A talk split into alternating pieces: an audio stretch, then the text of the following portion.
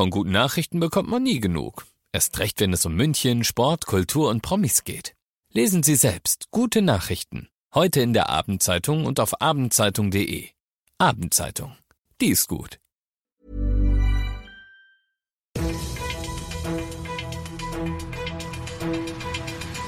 95 5 Charivari, das München Briefing, Münchens erster Nachrichtenpodcast.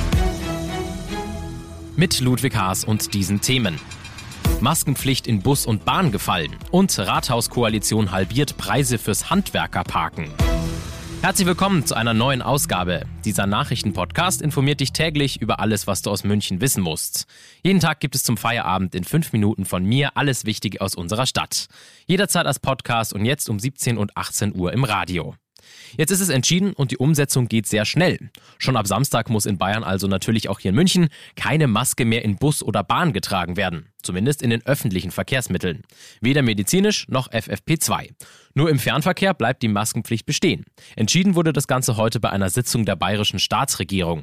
Dazu geäußert hat sich unter anderem der bayerische Gesundheitsminister Klaus Holleczek, der nochmal die Hauptgründe für die Entscheidung darlegte. Die Gewichtungen haben sich verschoben und wir müssen dem natürlich Rechnung tragen, dass im Infektionsschutzgesetz 28b drinsteht, dass Maskenpflichten im ÖPNV dann angeordnet werden können, wenn sie zum Schutz des Coronavirus notwendig sind und eine Überlastung des Gesundheitssystems angezeigt ist, also kumulative Verbindungen Verbindung darstellt, dann ist an diesem Punkt im Moment zumindest die Verhältnismäßigkeit dieser Maßnahme wohl nicht mehr gegeben. Auch der Leiter der Staatskanzlei Florian Herrmann kam zu Wort. Er betonte trotz aller neuen Freiheiten, dass das auf keinen Fall bedeute, dass ab jetzt keine Vorsicht mehr gilt. Es handelt sich dabei nicht um ein Maskenverbot, ganz im Gegenteil, die Maske schützt weiterhin. Es ist auch sinnvoll, aus verschiedenen anderen Gründen eine Maske zu tragen, weshalb wir das auch weiterhin empfehlen. Nur die Pflicht dazu soll mit Ablauf des 9.12. entfallen. Laut Ministerpräsident Ministerpräsident Söder, der sich auf Twitter gemeldet hat, appelliere man in Zukunft an die Eigenverantwortung der Menschen. Es wird auf jeden Fall erstmal ein seltsames Gefühl nach fast drei Jahren Pandemie.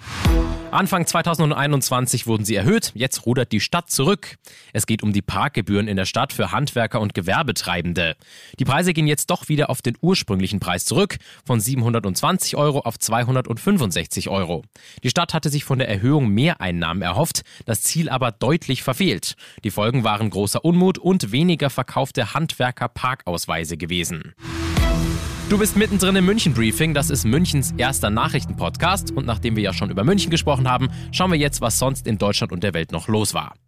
Karl Lauterbach verspricht eine Revolution. In deutschen Krankenhäusern soll die Medizin wieder wichtiger werden als die Wirtschaftlichkeit. Das ist das Ziel einer großen Reform, die der Bundesgesundheitsminister vorgestellt hat. Charivari-Reporter Simon Walter. Möglichst viele Behandlungen und das möglichst billig. So arbeiten viele Krankenhäuser aktuell, sagt Gesundheitsminister Lauterbach. Sie bekommen für einen bestimmten Fall einen festen Betrag, ganz egal, wie dann die konkrete Behandlung aussieht. In Zukunft sollen die Krankenhäuser einen Grundbetrag bekommen, zum Beispiel für das Personal oder die Notaufnahme. Für die einzelnen Fälle gibt es dann weniger Geld. So sollen auch die Krankenhäuser in ländlichen Regionen überleben können. Außerdem soll das Personal nicht mehr unter so hohem wirtschaftlichen Druck stehen.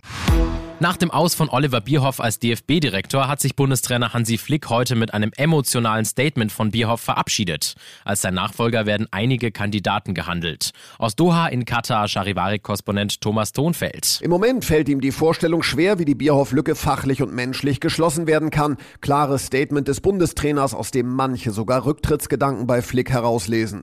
Wie er sich die Zusammenarbeit mit einem Bierhoff-Nachfolger vorstellt, dürfte auch Thema beim Krisengipfel mit den DFB-Bossen werden.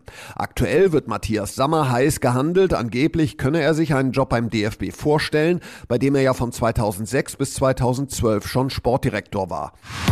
Da hat sich die Technik aber mal so richtig gelohnt. Einem Mann wurden in der Ludwigsvorstadt am Wochenende vor einer Disco Jacke und Tasche geklaut. Die Täter flüchteten zu Fuß. Der Bestohlene hat dann sofort die Polizei gerufen und half ihnen selbst entscheidend. Er konnte nämlich seine Kopfhörer orten. Nachdem der erste Versuch der Polizei, die Sachen wiederzuholen, beim Fund eines Geldbeutels in einer Mülltonne endete, wurden sie dann per Durchsuchungsbefehl in einer Wohnung fündig. Bei den zwei Männern, die dort wohnen, fanden sie weitere Beute sowie ein Teleskop, Schlagstock und eine Schreckschusspistole. Ich bin Ludwig Haas und ich wünsche dir noch einen wunderschönen Feierabend. Ciao.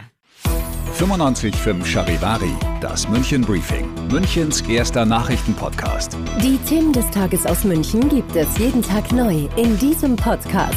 Um 17 und 18 Uhr im Radio und überall da, wo es Podcasts gibt. Sowie auf charivari.de.